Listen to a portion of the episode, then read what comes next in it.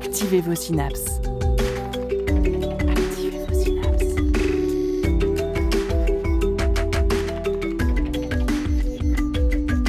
Poussez la porte du labo des savoirs et entrez dans un monde de science et d'expérience.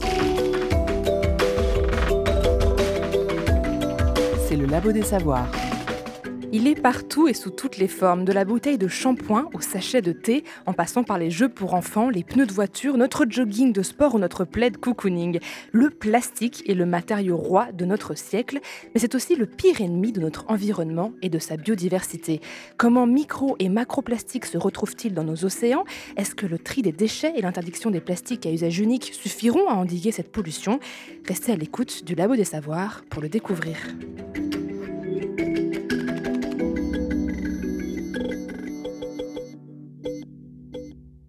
En plateau avec nous, nos deux invités qui viennent de la toute jeune université Gustave Eiffel, créée en 2020, et plus particulièrement de son département Géotechnique, Environnement, Risques naturels et Sciences de la Terre. Lauriane Ledieu, chargée de recherche au laboratoire Eau et Environnement, spécialiste des macroplastiques, bonjour. Oui, tout à fait, bonjour. Et Johnny Gasperi, directeur de recherche, plutôt spécialisé cette fois des microplastiques, bonjour. Bonjour. Nous allons parler ensemble de vos recherches sur le parcours des déchets plastiques des villes aux fleuves à la mer, des recherches qui s'inscrivent dans le programme nantais Plastinium, on en reparlera, mais pour commencer, une petite mise en contexte avec quelques chiffres un peu déprimants. De 1950 à 2017, 9,2 milliards de tonnes de plastique ont été produites dans le monde et seulement 10% ont été recyclés. Pourtant, le recyclage d'une tonne de plastique permet d'économiser 830 litres de pétrole, alors on peut dire que des progrès ont été faits ces dernières années sur le recyclage, c'est vrai, mais c'est toujours pas vraiment la joie. En France, en 2019, seuls 29% des emballages plastiques ont été recyclés. Et du plastique, pourtant, on en retrouve partout autour de nous. Par terre dans la rue, quand on va au travail, dans les lacs, les rivières, pendant nos balades, mais aussi dans l'eau que nous buvons, selon un rapport de l'OMS de 2019. Comment le plastique sort-il des villes pour se retrouver dans nos eaux? C'est ce que nous allons essayer de comprendre avec nos invités dans l'heure qui vient. Écoutez la recherche et ses chercheurs au Labo des Savoirs. On l'appelle le continent plastique. Situé dans le nord-est de l'océan Pacifique et découvert en 1997, il s'étend sur une surface d'environ 1,6 million de kilomètres carrés, soit plus que la France, l'Allemagne et l'Espagne réunies. Il est peuplé de déchets en tout genre produits par l'activité humaine et de microparticules de plastique. Au cours des 40 dernières années, leur concentration a été multipliée par 100. S'il est dérivant, ce continent est emprisonné par les courants. En effet, ces résidus flottant à la surface s'agglutinent dans le gire subtropical du Pacifique Nord, un immense vortex. Ils s'amalgament ainsi dans cette zone, point de rencontre de courants océaniques qui s'enroulent sous l'effet de la rotation de la Terre entre les côtes de Hawaï et de l'Amérique du Nord quatre autres vortex marins dans lesquels se concentrent des millions de tonnes d'immondices polluent nos océans. Peu émergées mais épaisses par endroits de plusieurs dizaines de mètres, ces plaques de débris ont des conséquences écologiques parfois insoupçonnées. Confondus avec le plancton, ces détritus en décomposition sont ingérés par les mammifères, tortues et oiseaux et obstruent leur système digestif. Mais dans le Pacifique Nord, cette masse d'ordures constitue un milieu propice à la reproduction d'une espèce d'araignée d'eau, l'allobate sericeus. La prolifération de cet insecte menace l'équilibre des écosystèmes marins. Quant à la Méditerranée, elle connaît en moyenne des densités de plastique les plus importantes au monde, avec 250 milliards de microplastiques, dans cette mer semi-fermée, le taux de renouvellement des eaux y est de 90 ans, alors que la persistance des plastiques est supérieure à 100 ans. Cet extrait sonore provient d'une vidéo de l'AFP publiée en 2019 que vous pouvez retrouver sur YouTube sous le titre Pollution, qu'appelle-t-on le continent plastique? On a beaucoup entendu parler de ce septième continent avec des conséquences désastreuses sur la faune marine, un phénomène qui présage d'un avenir sombre si nous ne parvenons pas à réduire notre utilisation du plastique. D'après Peter Thompson, envoyé spécial des Nations Unies pour les océans, nous retrouverons autant de plastique que de poissons dans les océans d'ici à 2050 ça fait pas rêver. Alors avant de passer aux définitions de ce dont on va parler, ce qui est très important, est-ce que vous souhaitez réagir à cet extrait Johnny Gasperi?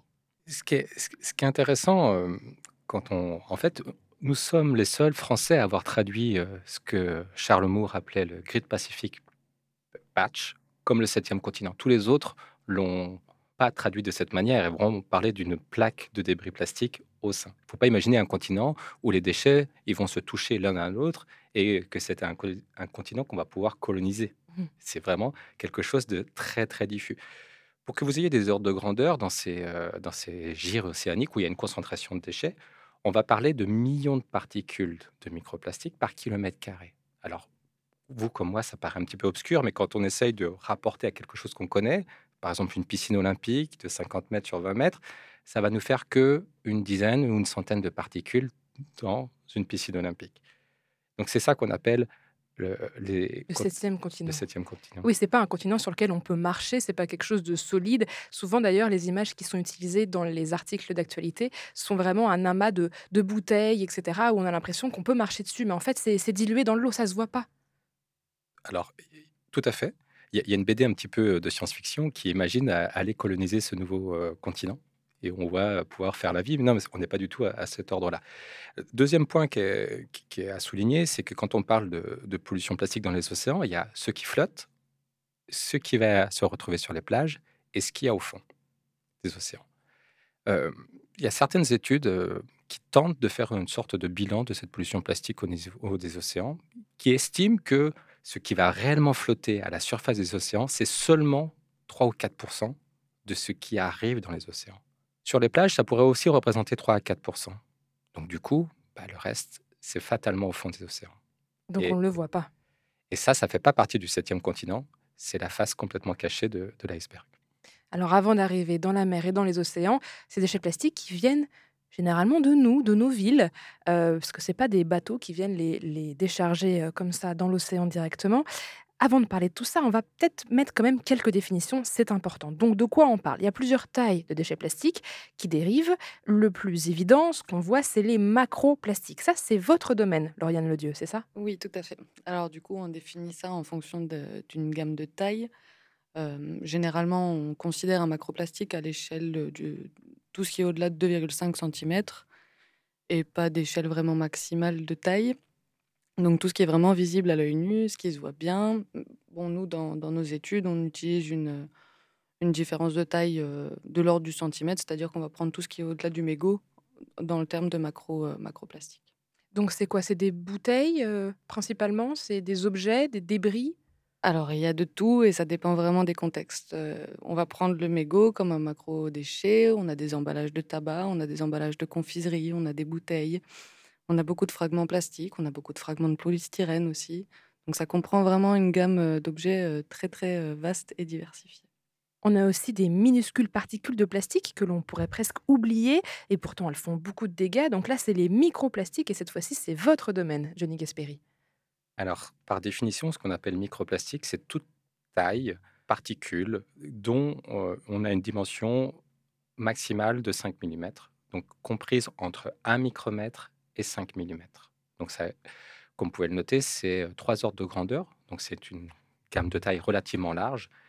Et il n'est pas possible aujourd'hui d'analyser toute cette gamme de taille de manière complète avec une seule méthode. Il va falloir multiplier les méthodes pour aller observer toute cette gamme de taille.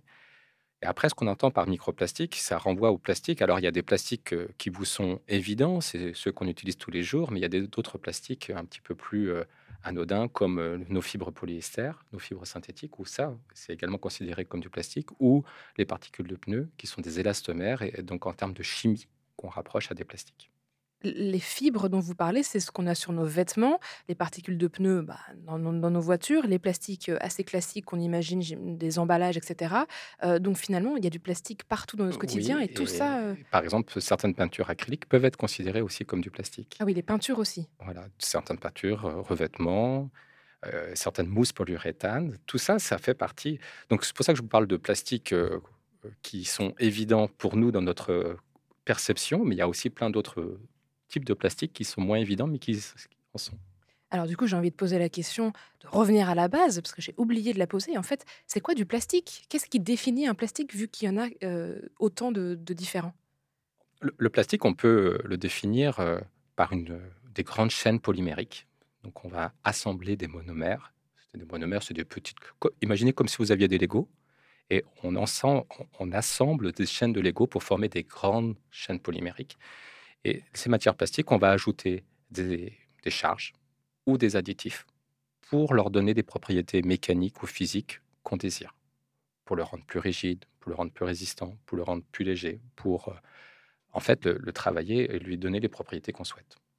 Et l'élément de base pour fabriquer ces plastiques, ça reste le pétrole. Alors, à l'échelle mondiale, il faut aussi savoir qu'il y a 10% de la production de pétrole qui est utilisée pour faire du plastique, ce qui est aujourd'hui un peu un- une absurdité, mais qui est, voilà, qui est comme ça. En sachant que- aussi que l'industrie euh, pétrochimique euh, se porte très bien et qu'elle ne connaît pas la crise, puisqu'elle a des croissances euh, exponentielles depuis 1950, avec des plus 8, plus 10% chaque année, et que tout va bien, même en période de Covid, on n'a pas senti de tassement de la production et de la consommation de plastique, Donc on continue d'en produire et ça continue de polluer. malheureusement. Ces déchets sont pas arrivés dans l'océan par hasard, hein, on le disait tout à l'heure. A priori, ils sont partis de là où nous vivons. Est-ce que c'est ça qu'on appelle le continuum terre-mer que vous étudiez? Oui, tout à fait, c'est ce qu'on essaye de définir. En fait, euh, on a d'abord pointé le doigt sur euh, toutes les activités côtières comme source directe dans, dans l'océan, puis on, on arrive maintenant à comprendre que ça peut venir de beaucoup plus loin en essayant de retracer un petit peu la source de ces déchets. Euh, Aujourd'hui, on estime qu'environ 80% des déchets sont issus d'origine terrestre, donc des villes et, et transportés par les fleuves et les rivières. Mais il n'y a pas vraiment de- d'études ni de, de preuves qui étayent ces 80%. Et c'est là qu'on essaye d'apporter un petit peu de, de grain à moudre à, à ce continuum terre-mer et de retourner jusqu'à la source des déchets, donc, euh, donc les villes. Donc vous avez remonté un peu tout ça et, et votre, votre terrain d'étude, c'est Nantes, c'est la région nantaise, c'est la Loire?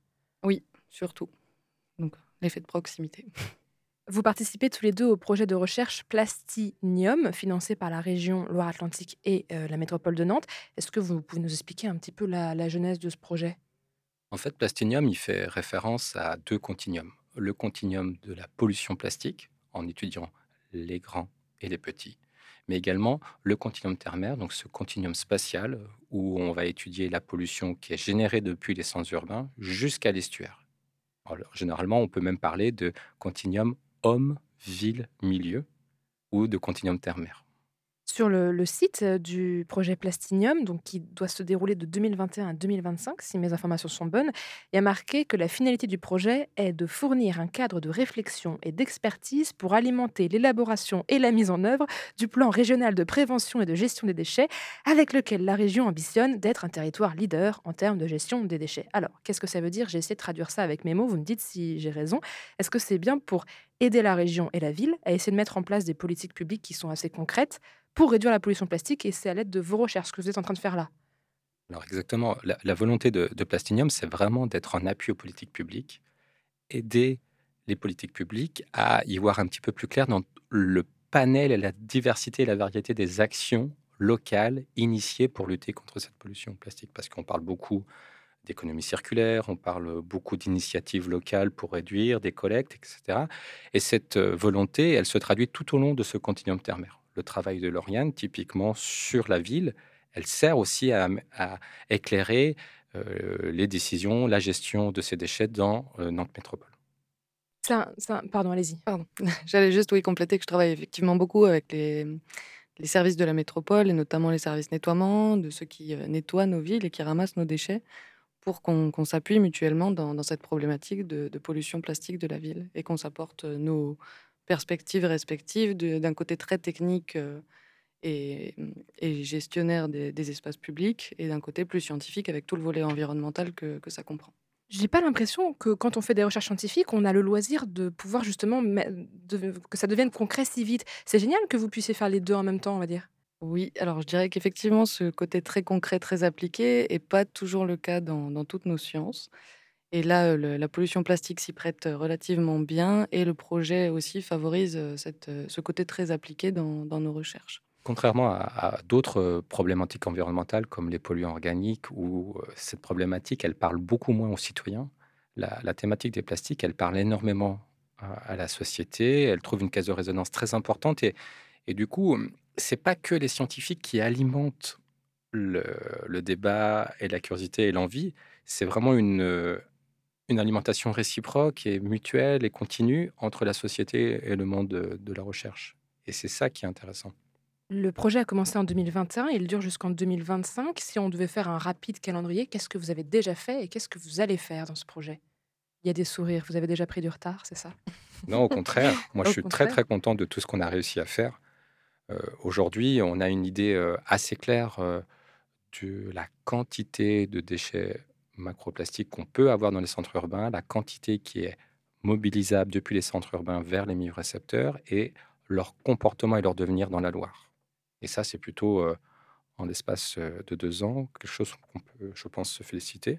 En termes de, de microplastique, on a aussi initié quelques actions sur les eaux pluviales, sur les sédiments dans la Loire. On commence à, à assembler le pulse, on va dire.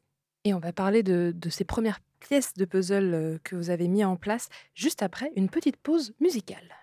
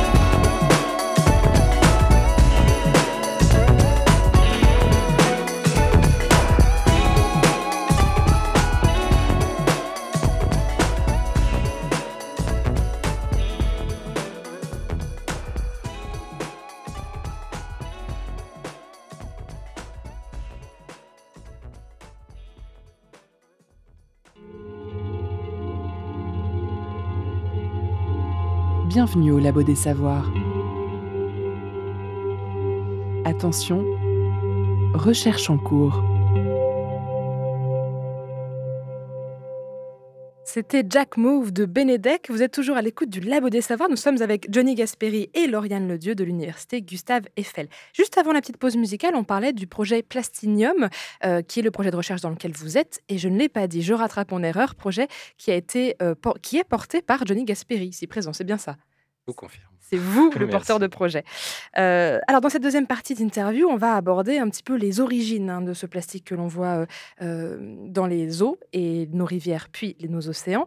Une des façons d'étudier le trajet des déchets plastiques de la ville jusqu'au fleuve, c'est de mettre un GPS dans une bouteille en plastique et de voir où elle va. C'est ce que vous avez fait, Lauriane Ledieu Oui, tout à fait. On a équipé euh, des bouteilles plastiques euh, de petits GPS euh, très compacts qu'on utilise, euh, si je me trompe pas, que la police utilise pour, euh, pour les affaires de vol, etc. Donc vraiment euh, quelque chose de, de low cost et utilisé dans d'autres applications. Et on les a placés dans des bouteilles qu'on a jetées dans la Loire. Alors, euh, qu'on a jetées, mais bien sûr récupérées. hein. Le, fait qu'elles soient tracées par un GPS, c'était aussi de pouvoir les récupérer là où elles sont accumulées. Et toute l'idée était de voir jusqu'où elles vont être transférées, en combien de temps, à quelle vitesse, et d'essayer de relier ça un petit peu à des paramètres de débit, de marée, puisqu'on se situe dans un, dans un estuaire, donc il y a aussi l'effet l'effet des marées, et de voir un petit peu des zones d'accumulation éventuelles, de, de, comprendre en fait ce transfert et tout ce qui, tout ce qui l'influence. Vous avez fait ça avec combien de bouteilles? On a fait 36 trajectoires au total. Alors sur le site de l'université Gustave Eiffel, il y a une page avec un plan de Nantes et deux petits points qui se déplacent, un jaune et un noir. Donc, euh, ces deux déchets qui ont été lâchés au même endroit, si je ne me trompe pas. La balise noire correspond à un déchet très flottant et la balise jaune à un déchet un peu moins flottant. Et on voit très nettement la différence de comportement qui sont donc liés aux conditions météo, aux, effets de marée. La balise jaune, elle n'arrête pas de faire des allers-retours en amont, en aval de Nantes. Et la balise noire, elle bouge aussi, mais parfois elle reste coincée. Alors moi, j'ai repéré un endroit où elle reste pas mal, euh, c'est l'île Héron, qui est l'île en amont de l'île de Nantes, qui est au nord de Saint-Sébastien-sur-Loire pour, ceux qui connaissent. Qu'est-ce qui est spécial à cet endroit? Pourquoi elle, reste là, cette balise? Oui, alors en fait, on, s'est amusé à faire différentes expérimentations. On a lâché les bouteilles à différents endroits pour voir un petit peu euh, en fonction de la morphologie de l'estuaire et des zones de lâcher s'il y avait une influence. Et effectivement, on a lâché des bouteilles euh, en même temps aux mêmes endroits avec des flottabilités différentes. Et euh, le fait qu'elles aient des trajectoires différentes vient vraiment de, de leur prise soit au vent pour les traits flottantes qui sont vraiment à la surface de l'eau, qui sont plus emmenées par le vent, et qui peuvent très facilement se, s'accumuler dans les zones de végétation et se, se piéger dans ces zones-là, à l'inverse des bouteilles qui étaient un peu plus immergées et donc qui étaient plus soumises aux effets de, de débit et donc qui vont être plus emmenées par, par l'eau, même si elles sont coincées dans la végétation. Et je pense, bon, l'Iléron, je pense pas qu'elle ait quelque chose de très différent des autres, mais en fait, on est dans un estuaire, on a beaucoup d'huiles submersibles. Donc en fait, dès qu'on va avoir une marée importante, elles vont être immergées. Dès que la marée va se retirer, c'est des îles qui sont végétalisées et qui, euh, qui vont permettre, avec un effet peigne, en fait, de, garder tous les déchets qui vont être emmenés par la, par la marée. Et on a aussi un estuaire qui est euh, plein de roselières. Et les roselières, en fait, font vraiment cet effet peigne à avoir des longues tiges et, stockent, en fait, beaucoup de déchets euh, grâce à leur morphologie. Est-ce que c'est ça qu'on appelle des zones d'accumulation? Tout à fait, en partie. Il y en a combien à peu près que vous avez repéré on en a identifié une bonne dizaine. Après, une bonne dizaine sur une trentaine de trajectoires. il y a des trajectoires qui se sont terminées au même endroit. Il y a des trajectoires en fait, les zones d'accumulation vont être pendant un temps. Ça ne veut pas dire que le déchet va rester en place. pendant une marée, il peut être remis en suspension et réemmené à d'autres, zones d'accumulation, plus en aval. Mais là aussi, on est dans un estuaire qui est relativement plat, avec une géomorphologie spécifique, beaucoup de zones submersibles, avec un espèce de bourrelet de rive. Et dès que ce bourrelet de rive était passé lors des fortes marées, et si le déchet va au-delà, il arrive dans une zone submersible où il va jamais réussir à être repris après par, par la Loire. Donc on a, on a des zones d'accumulation qui sont quand même sur du, du, long terme, mais qui sont spécifiques en fait à, à cet estuaire-là. On, parle de, zones d'accumulation parce que là où on a retrouvé notre déchet avec notre GPS, il était aussi avec plein d'autres euh, déchets. Et il se comporte exactement de la même manière que les autres déchets. Euh, tout à l'heure, on parlait de, sciences utiles et euh, d'appui aux politiques publiques. On a localisé ces, ces zones d'accumulation, on sait exactement où elles se situent, et c'est des informations qu'on a communiquées à différents opérationnels, partenaires de ce projet Plastinium. Et euh, aujourd'hui, il y a des réflexions qui sont menées pour aller euh, nettoyer ces zones d'accumulation. Alors, sous réserve de problèmes d'accessibilité, parce que c'est des zones d'accumulation qui ne sont pas forcément très accessibles systématiquement. Euh, il y a des problèmes de coordination, de sécurité, etc. Donc, c'est un, débat qui est en cours. Et puis, allez-y, allez-y. On se représente bien aussi que nettoyer tout le long de l'estuaire, les rives, c'est quelque chose qui représente un boulot énorme et qui est difficile à, à mettre en œuvre il y a quand même une zone d'accumulation qui fait partie de ramassages collectifs qui sont réalisés tous les ans par, par une association et avec lesquels on a, on a réalisé un ramassage. C'est une île qui est inaccessible pour l'homme et où on récupère environ, environ 300 kilos de déchets quand on y va. et des déchets vraiment en tout genre, y compris des, des bouteilles de gaz qui n'ont jamais été ouvertes, des balises de, de travaux, etc et qui sont vrais. Bon, donc il y a deux GPS qui se sont allés s'échouer sur cette île, donc c'est vraiment une zone d'accumulation. Et comme c'est inaccessible pour l'homme, on est vraiment sûr que c'est bien des déchets qui sont transférés par la Loire et qui s'accumulent à cet endroit-là. Cette zone d'accumulation, elle est où? C'est l'île de la Motte. D'accord. 300 kilos de déchets par an? Alors, c'est 300 kilos de déchets qu'on récupère pendant notre action. Donc, c'est deux heures un samedi matin avec des bénévoles. Oui, on n'arrive pas à tout récupérer et la végétation est dense, donc c'est vraiment un des endroits localisés sur l'île. Si, vous voulez un petit ordre de grandeur, euh, quand on prend un peu euh, les différentes études à, travers la bibliographie, ces études, elles estiment qu'on a des fuites de macrodéchets dans les biorécepteurs entre 5 et 10 grammes par an et par habitant. Ça paraît très très faible par rapport aux 70 kilos qu'on va générer de, déchets, mais euh, 5, il ne faut pas le voir comme un chiffre, euh, il ne faut pas voir le côté relatif, parce qu'en fait c'est une fuite qui est très très faible, mais comme un, chiffre en soi et sa valeur absolue, ce qui pourrait se traduire au niveau de la Loire à, à des flux entre 100 et 200 tonnes qui transiteraient dans la Loire chaque année. On va reparler de ces fameuses fuites de déchets qui expliquent que les déchets se retrouvent dans la Loire. Moi, j'avais bêtement l'image de un déchet qui se fait envoler par une, qui s'envole d'une poubelle, qui tombe dans la Loire et puis là, qui suit son chemin jusqu'à la mer, telle une goutte d'eau et qui va se perdre dans ce fameux septième continent qui, qui n'est pas un continent. En réalité, la distance parcourue par les bouteilles, ce qui avait indiqué sur le, le site, c'est que c'était entre 100 mètres donc pas beaucoup, et euh, 103,6 km. Donc vraiment beaucoup, beaucoup de trajets. En fait, il y a une forte variété spatio-temporelle. C'est impossible de prévoir où est-ce qu'ils vont aller, ces déchets. Alors, c'est très difficile vu tous les facteurs qui vont influencer, influencer leur transfert. Et oui, les 103 km, c'est vraiment les effets de va-et-vient de la marée aussi qui ont, qui ont joué un rôle sur les 36 bouteilles qu'on a équipées de GPS. Aucune n'ont atteint vraiment l'océan Atlantique. Donc, euh, effectivement, il y a une part des déchets qui va atteindre l'océan, mais ça représente une très faible proportion de ce qui est transféré et ce qui va s'accumuler directement euh, dans les fleuves. Cette expérience, elle est riche d'enseignements, parce que ça veut dire qu'il y a une très faible probabilité que les déchets qu'on met dans la Loire arrivent à l'océan. Et s'ils ne sont pas à l'océan, ils sont ailleurs. Et ailleurs, c'est sur les berges de Loire.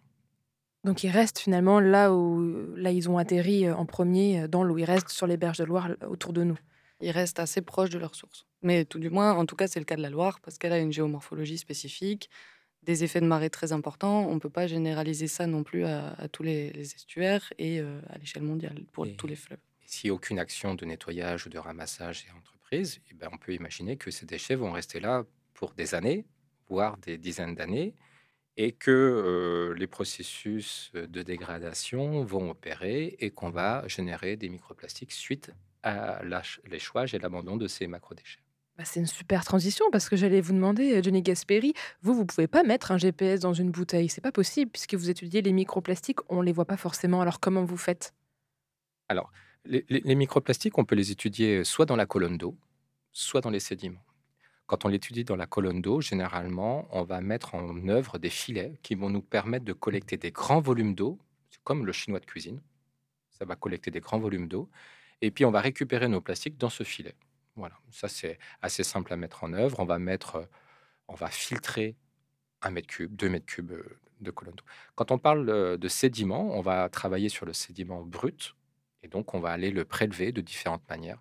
Donc soit c'est un sédiment qui est en hors d'eau, donc ça c'est assez facile d'aller le chercher euh, dans les vasières, on va, on va s'équiper pour aller le chercher. Soit il est sous l'eau, et on a ce qu'on appelle euh, des, des becs, euh, des, des bennes ou des carottiers qui nous permettent d'aller chercher du sédiment sous l'eau. Donc sur le lit de la rivière, vraiment. Exactement. Alors vous- là, vous avez voilà, pris vos sédiments ou, ou- vos litres et litres d'eau. Vous en faites quoi? Vous allez dans votre petit laboratoire, dans des grandes caisses et vous triez ça à la main Dans notre grand laboratoire. Dans votre grand laboratoire, pardon. Nous, euh, dans notre laboratoire à, Nantes, on a la capacité d'analyser les microplastiques jusqu'à 25 micromètres, donc de 25 micromètres jusqu'à 5 millimètres. Ce qu'on va faire, on va, euh, dans un premier temps, essayer de concentrer un maximum ces microplastiques en éliminant la matière organique et tout ce qui n'est pas plastique, comme les fractions minérales. Donc, on va faire des étapes d'oxydation, des étapes de séparation densimétrique, mais dans le but ultime de concentrer les plastiques. Et après, on va les analyser par une méthode de spectroscopie infrarouge. En gros, c'est juste un faisceau qui réagit avec la matière et on obtient des spectres. Et on va compter le nombre de particules et on va pouvoir déterminer leur nature chimique, à savoir est-ce que c'est du polyéthylène, du polypropylène, et puis également leur morphologie. Est-ce que on, est sur quel type de- de plastique? Est-ce que c'est des fragments, des films, des fibres, etc. Donc vous faites votre analyse. Sur l'écran d'ordinateur, vous avez ces espèces de pics qui vous permet, en fonction des pics où ils sont placés, de savoir la fiche d'identité de ce que vous avez devant vous, quel type de plastique c'est. Et après, vous faites des stats. En fait, typiquement, ce qu'on peut avoir, c'est, je veux dire, je vais prélever un kilo de sédiments. Je peux vous dire, dans ce kilo de sédiments, j'aurai 3000 particules de polypropylène, 4000 particules de polyéthylène, qui ont une taille comprise entre 25 et 300 micromètres, etc.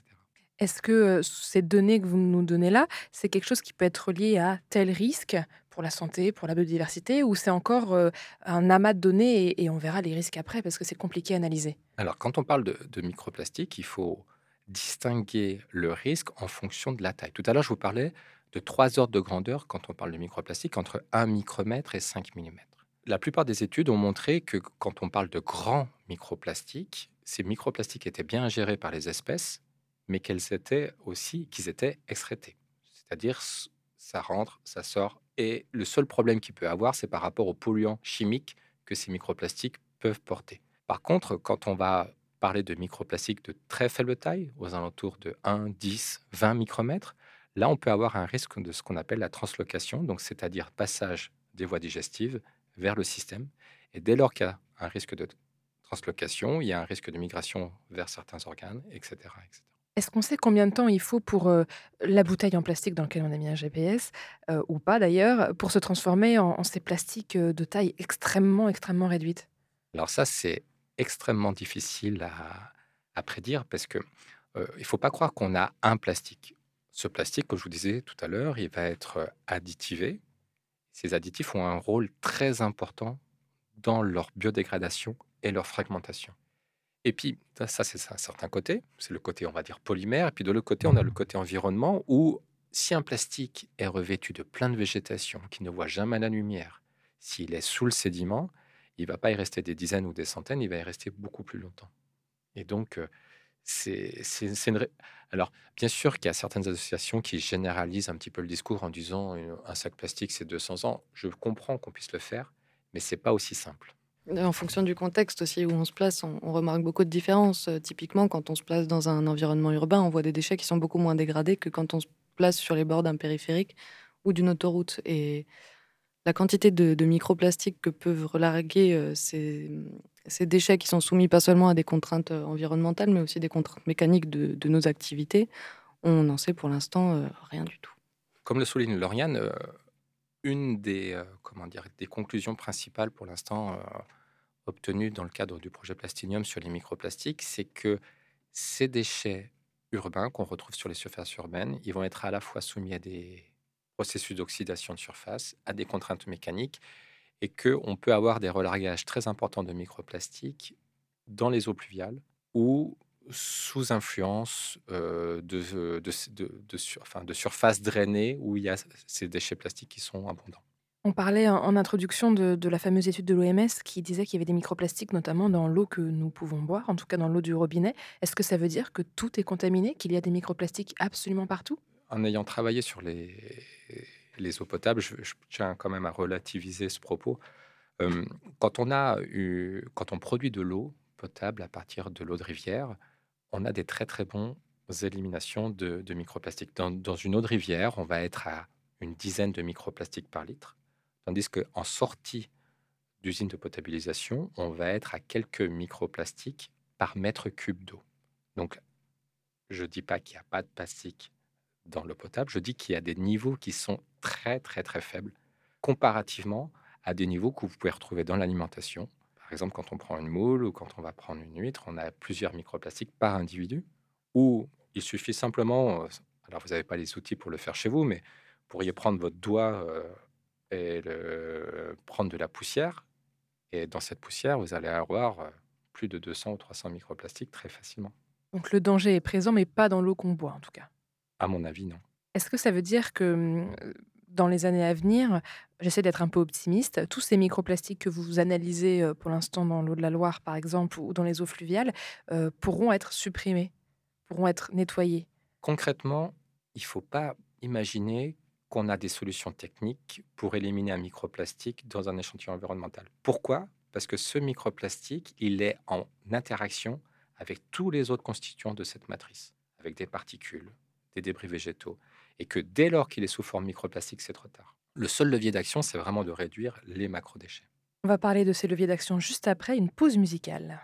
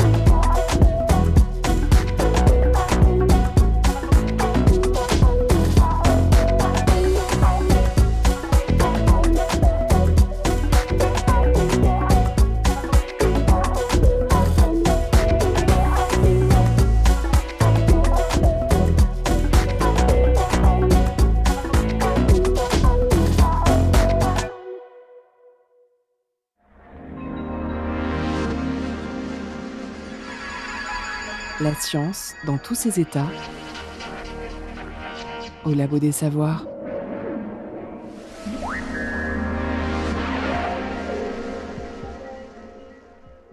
C'était Hello Lady de Lady Donley. Vous êtes toujours à l'écoute du Labo des Savoirs. Nous sommes avec Johnny Gasperi et Lauriane Ledieu de l'Université Gustave Eiffel. Notre sujet du jour, la pollution des micros et des macroplastiques de la ville à la mer. Alors justement, avant l'arrivée dans les fleuves, les déchets, ils viennent bien de nos villes. On les retrouve où? Dans les rues, dans les parcs, en bord de route? Comment, comment ça se fait qu'ils arrivent dans, dans, dans le fleuve, Lauriane Ledieu alors, bah, si on commence à regarder, on les voit absolument partout parce qu'effectivement, ils sont partout.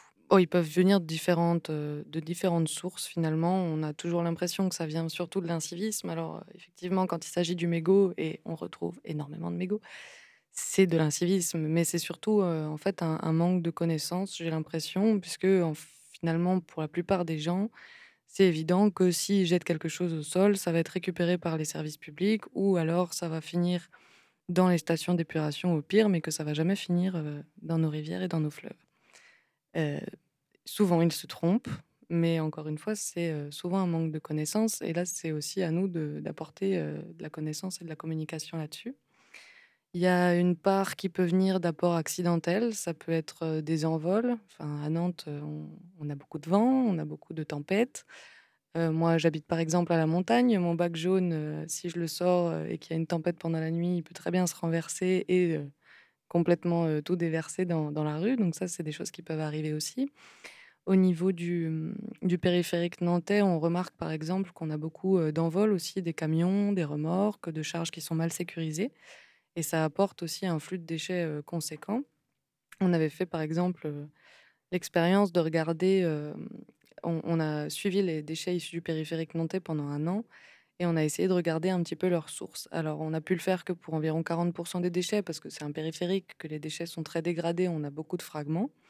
Mais pour les 40% sur lesquels on a pu le faire, on a vu qu'on avait une majorité de déchets qui étaient plutôt d'activités industrielles et agricoles, donc qui sont issus d'apports plutôt euh, accidentels et pas uniquement des emballages euh, ou des bouteilles qu'on va jeter euh, par la fenêtre. Donc l'incivisme, oui, mais pas que. Oui, cette étude, elle s'intitule Macrodéchets euh, et déchets plastiques issus du trafic routier. Et vous avez recueilli euh, 88,5 kilos de débris en un an sur une petite portion du périphérique nantais. C'est ça, hein, au niveau du pont de Cheviré, donc là où il y a beaucoup, beaucoup de trafic. Oui, c'est ça. Et un trafic relativement régulier, ce qui nous permettait de voir un, flux à peu près constant de déchets. Donc des rejets qui sont a priori accidentels. Qu'en est-il du plastique qu'on met consciencieusement dans notre poubelle, qui normalement est récupéré par le service de la ville? Est-ce qu'il y a là des fuites possibles dans l'environnement?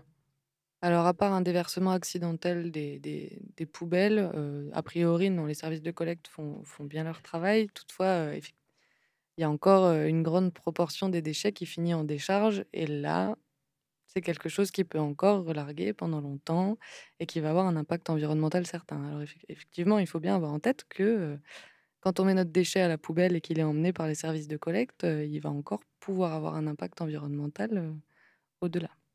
Il y a eu une grève des éboueurs, il y a pas longtemps dans le cadre, des protestations contre la réforme des retraites. Il y a eu pendant donc des semaines, plusieurs semaines, des déchets qui étaient dans la rue, qui auraient pu et qui étaient en pris par le vent.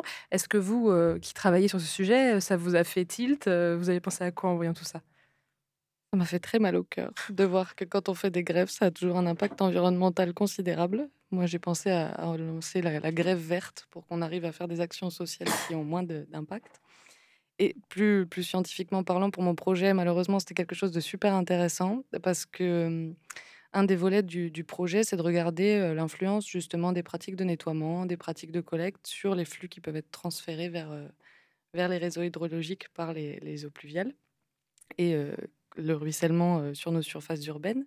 Là, le fait qu'il n'y ait pas eu de collecte des déchets pendant un certain temps, ça a permis beaucoup plus de fuites que généralement quand les services de collecte font très bien leur travail, ce qui diminue largement ce qui peut se retrouver sur les surfaces. Là, on avait quand même un flux beaucoup plus important.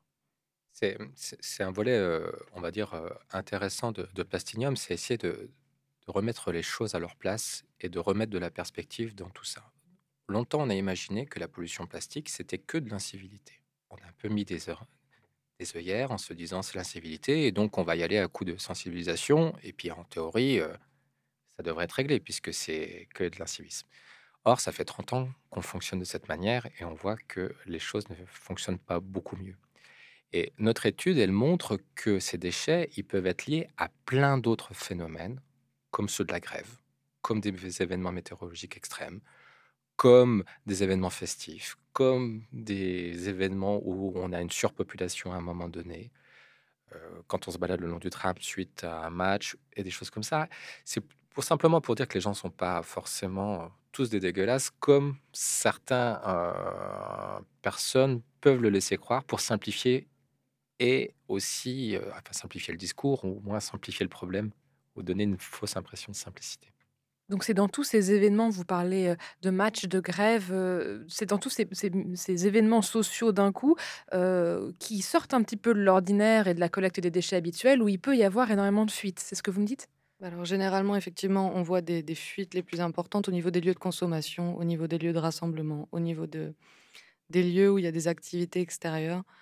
On va avoir beaucoup plus de, de fuites dans des zones commerciales, par exemple, où on a un flux urbain beaucoup plus important, des, des zones de consommation beaucoup plus importantes, et où forcément les gens vont être moins sensibles à un déchet qui se trouve par terre que quand c'est devant leur porte dans des zones euh, résidentielles. Oui, il y a cette idée toujours que quelqu'un va nettoyer. C'est ça. Et les événements, donc euh, en science, on appelle ça événements transitoires. En fait, c'est un mot un peu compliqué pour dire juste les événements pluvieux, vont être euh, des apports, c'est c'est des, des sortes de pulses de déchets qui arrivent au milieu. Et c'est justement dans ces événements transitoires où on a des apports de déchets. Alors qu'est-ce qu'il faudrait faire? Est-ce qu'il faut multiplier le nombre de, de poubelles publiques? Est-ce qu'il faut multiplier le nombre de, de ramassages?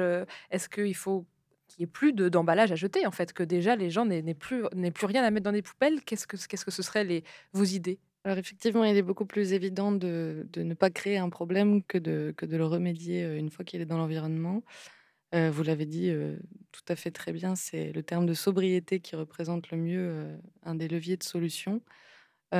Encore une fois, il faut qu'on apporte de la, connaissance et de la communication. On se rend vraiment compte que, pour les gens, euh, c'est pas évident qu'un déchet qui va se retrouver dans la rue peut arriver jusqu'à jusqu'à un ruisseau naturel. La plupart des gens qui voient des déchets dans un ruisseau, ils sont persuadés que ce sont des gens qui sont venus à côté du ruisseau directement le jeter dedans. Et c'est pas vrai.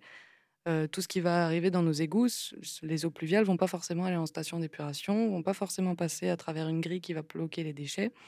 Ça peut être directement rejeté dans, dans le milieu naturel. Et donc oui, il faut consommer moins, consommer mieux, essayer de limiter nos emballages, nos emballages plastiques. D'autant plus que le plastique, comme on l'a dit, c'est quelque chose de, qui se dégrade de très faiblement, donc qui reste très longtemps dans l'environnement. C'est quelque chose de léger, c'est quelque chose de flottant, donc dans l'eau, ça se transfère très très bien. Par exemple, quand on regarde dans la rue, on voit qu'on a à peu près 60% de, déchets qui sont des plastiques. Quand on regarde dans un ruisseau, c'est plutôt de l'ordre de 90% en nombre. Donc on a vraiment cet effet filtre. Le papier, il va être fragmenté, il va jamais arriver jusqu'au ruisseau. Le métal, le verre, c'est des éléments lourds qui vont pas forcément être transférés. Pour le plastique, c'est d'autant plus important. Le mégot, il faut arrêter de considérer que le mégot n'est pas un déchet, c'est un déchet et ça doit aller dans une poubelle plutôt que, par terre.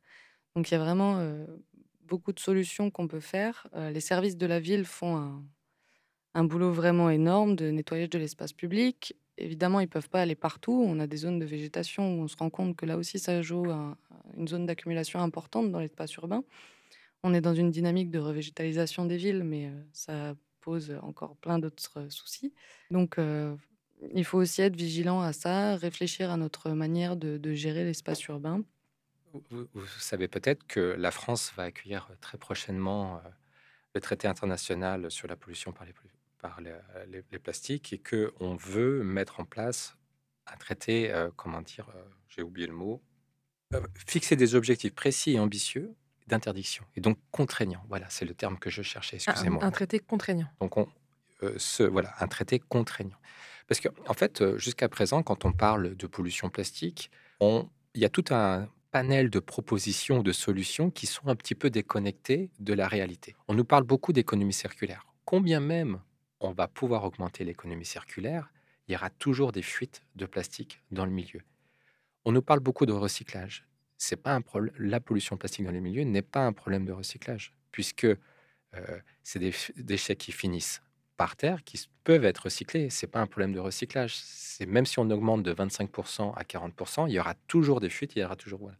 On nous parle aussi beaucoup de solutions techniques euh, euh, pour venir piéger des déchets dans les eaux pluviales en mettant des filets ou par exemple en mettant un système de bullage avec des capteurs. Quand un déchet arrive, on va faire une petite bulle pour le faire flotter, le capter et le mettre dans une poubelle avec euh, un gros dispositif high-tech, etc. Donc aujourd'hui, malheureusement, il y, a- il y a deux pans de société. Il y a la, société un petit peu des startups et du high-tech qui veut mettre en place tout un tas de solutions techniques et tech pour euh, lutter. Et donc ça, on est bien en, curatif. hein. Et de l'autre côté, il y a euh, tout le monde associatif euh, ou le monde des scientifiques qui pousse pour un changement de paradigme et sur notre place, enfin sur la place du plastique dans notre société, où on parle de sobriété. Euh, Je parlerai même plus euh, peut-être de, de la place qu'on souhaite donner au plastique dans, dans- dans notre société.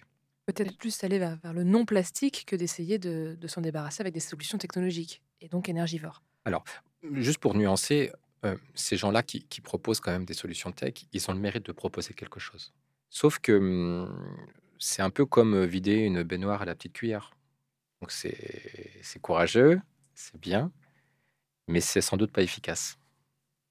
Oui, c'est ça. Je pense que chacun doit prendre euh, la, la- la conscience de ses responsabilités aussi. Et nos filières de production et de consommation doivent aussi nous permettre de, de moins utiliser ce plastique et de trouver des solutions plus durables pour nos emballages et, euh, et nos, nos contenants en, au sens large. Alors, on parle de, de contraintes, on parle de, de moins de plastique. J'ai justement un petit extrait d'Euronews sur l'interdiction des plastiques à usage unique. Assiettes, couverts, gobelets ou encore coton-tige. Tous ces plastiques à usage unique n'ont désormais plus le droit d'être vendus. À compter de ce samedi, la directive européenne votée en 2018 entre en vigueur dans les États membres de l'Union européenne, ou plutôt dans ceux qui l'ont transposée au niveau national. Si l'Allemagne et la France sont prêtes, ce n'est pas le cas de l'Espagne. Tous les plastiques à usage unique ne sont pas encore concernés, mais selon la Commission européenne, les produits interdits représenteraient 70% des déchets échoués dans les océans, dans les mers et sur les plages. Tout ce qui est couvert en plastique, les assiettes, les couteaux, les fourchettes, euh, les fameuses touillettes à café, les, mélangeurs, euh, les, sticks pour euh, ballons baudruche aussi, les cotons-tiges, et puis ces fameux euh, sacs en plastique oxodégradable, un mot un petit peu compliqué, simplement pour dire qu'ils n'ont de dégradable que le nom. Ça fait une espèce de soupe de slime dans l'océan qui est toxique, euh, comme la dégradation des plastiques à usage unique, et aussi les contenants pour alimentation et pour boissons en polystyrène expansé. Le polystyrène expansé, c'est cette sorte de, de frigolite légère, beaucoup utilisée dans les fast-foods. Des délais avaient néanmoins été prévus. En France, les stocks commandés avant 2021 pouvaient toujours être écoulés jusqu'au 1er juillet de cette année. Concernant les autres plastiques, comme les couvercles ou récipients pour aliments, la directive vise une réduction de la consommation et elle fixe un objectif de collecte de 90% des bouteilles plastiques pour le recyclage. Les sacs en plastique à usage unique sont donc interdits depuis 2016 et l'extrait que l'on vient d'entendre concerne les interdictions du 1er janvier 2020. Chaque année depuis, de nouvelles interdictions sont appliquées jusqu'à l'obligation cette année en 2023 d'utiliser une vaisselle lavable et réutilisable jusque dans les fast-foods. On a l'impression que toutes ces politiques publiques vont dans le bon sens et qu'il y a une prise de conscience. Est-ce que c'est quelque chose que vous vous ressentez aussi? Ah oui, oui, complètement. euh, effectivement, euh, le progrès prend du temps. On essaye de faire des petites choses par-ci par-là. C'est pas toujours facile à mettre en œuvre. Ça prend du temps à être effectif. Mais je- j'ai le plaisir de dire que je retrouve très peu de paille plastique dans, dans les eaux pluviales du- de la zone nantaise que j'étudie. Depuis l'interdiction des pailles en plastique? Alors, on a, on a fait l'étude, on a commencé l'étude après cette interdiction. Donc, oui. La, la France est particulièrement ambitieuse en termes de feuilles de route plastique. Euh, elle a été enfin, parmi les premières à vouloir réduire euh, drastiquement euh, tous ces plastiques à usage unique. Il y a énormément d'initiatives locales, par exemple à Paris, par rapport aux Jeux olympiques qui sont organisés l'année prochaine. Une vraie politique territoriale visant à limiter très considérablement tous ces usages de plastique à, usage plastique unique.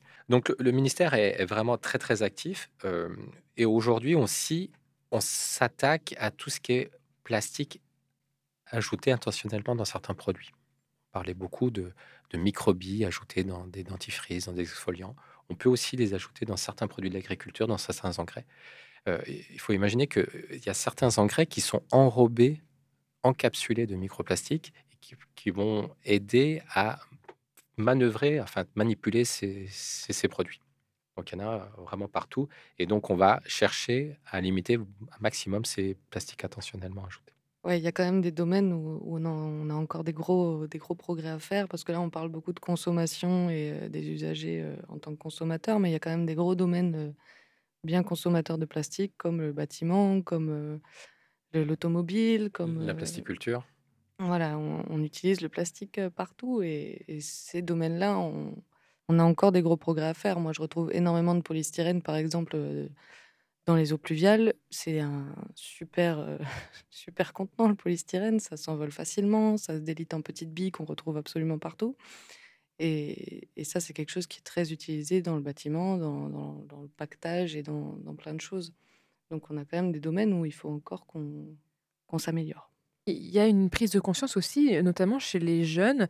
J'aime beaucoup, hein, parler des jeunes et on en parle souvent dans les médias. Sur les réseaux sociaux, il y a eu cette espèce de de mode, où les jeunes se filmaient en train de nettoyer, un endroit, plein d'immondices en plan fixe et puis hop, le plan suivant, il y a juste les sacs et tous les gens qui sont venus faire, le ramassage. Des jeunes et des moins jeunes, hein, d'ailleurs, c'est parce que ça a beaucoup pris d'essor sur, TikTok notamment et puis sur Instagram. Est-ce que, vous avez, vous, heu, déjà participé à des collectes? Heu et est-ce qu'on peut conseiller des collectes, heu, à Nantes, dans le coin pour ceux qui pour ceux qui aimeraient aider? Oui, alors avec grand plaisir. Moi, j'organise heu, régulièrement des ramassages collectifs justement sur la zone qu'on étudie pour voir l'impact de ces ramassages sur, les flux dans les eaux pluviales. Donc là, j'en ai enfin, on a participé au Clean Up Day déjà, on avait fait un événement dans ce cadre-là. J'en ai refait un début février et le prochain sera normalement début juin et je communique en général sur les réseaux. Je suis, heu, en collaboration avec, heu, Surfrider Foundation, avec, heu, Hebdo Écolo, avec différentes associations du coin et et je je diffuserai ça sur cleanwalk.org pour ceux que ça ça intéressera. Oui et ça ça ça nous aide énormément puisque en fait, ça nous offre une force de frappe très intéressante de ramassage de déchets et ce qui nous intéresse, c'est regarder l'impact de ces événements sur le flux de déchets transférés vers les milieux. Imaginez que, heu, en 2 heures, heu, sur ce bassin, on ramasse 300 kilogrammes, mais que ça nous permet de diviser les flux de déchets heu, transférés, heu, au milieu récepteur, de 2 pendant 2 semaines ou 3 semaines. Ça veut dire qu'on peut avoir une idée de la force qu'il faut mettre pour diminuer de fois 2 ou fois 3, heu, le le flux de déchets vers le milieu. Donc tout ça, ça nous aide et merci beaucoup pour tout. Ce ce sera le mot de la fin. Merci beaucoup, Johnny Gasperi et Lauriane Ledieu, d'avoir répondu à mes questions. Merci beaucoup à vous.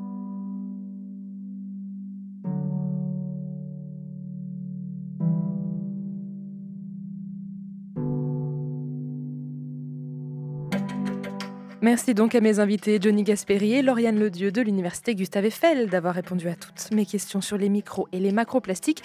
Cette émission a été préparée et réalisée par Sophie Potvin. Vous pouvez écouter l'écouter sur toutes vos applications de podcast. Retrouvez-nous sur le labodesavoirs.fr ou sur nos réseaux sociaux et on se dit à la semaine prochaine pour une nouvelle émission.